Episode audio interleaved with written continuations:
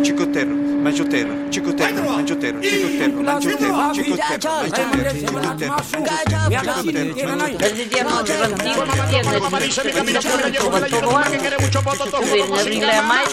El palabrero. Sí o sí.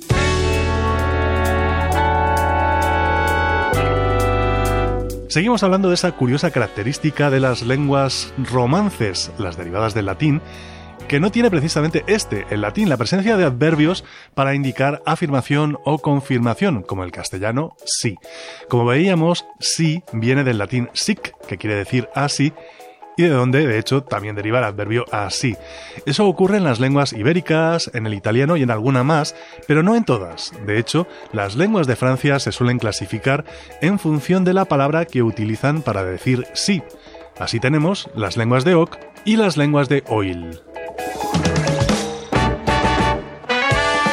De la forma oc para decir sí del occitano deriva el propio nombre del idioma y también del país, Occitania, así como dentro de él de la región de Languedoc o Lengadoc en occitano, territorio que se corresponde más o menos con la antigua provincia romana de la Narbonense. El oc del occitano, escrito sin H, deriva del latín oc con H, que quiere decir eso, posiblemente por acortamiento de la expresión oc est, eso es.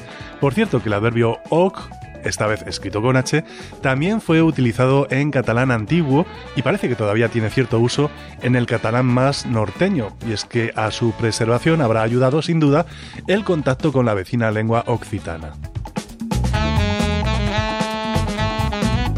El francés moderno dice oui. Bueno, el más moderno moderno dice algo así como ouais, que suena como más guay, pero al fin y al cabo se trata de derivaciones del antiguo oil, de ahí que se llamen lenguas de oil por contraste con las lenguas de oc, sureñas a las variantes romances más o menos de la mitad norte de Francia, entre ellas el francés estándar, que prácticamente ha barrido a todas las demás. Dicho oil antiguo, de donde deriva el moderno oui, procede a su vez de la expresión latina hoc ille, que literalmente sería eso él, con el sentido de eso dijo o eso hizo él. El palabrero arroba rtve.es. Juan Antonio Vázquez, Radio 5, Todo Noticias.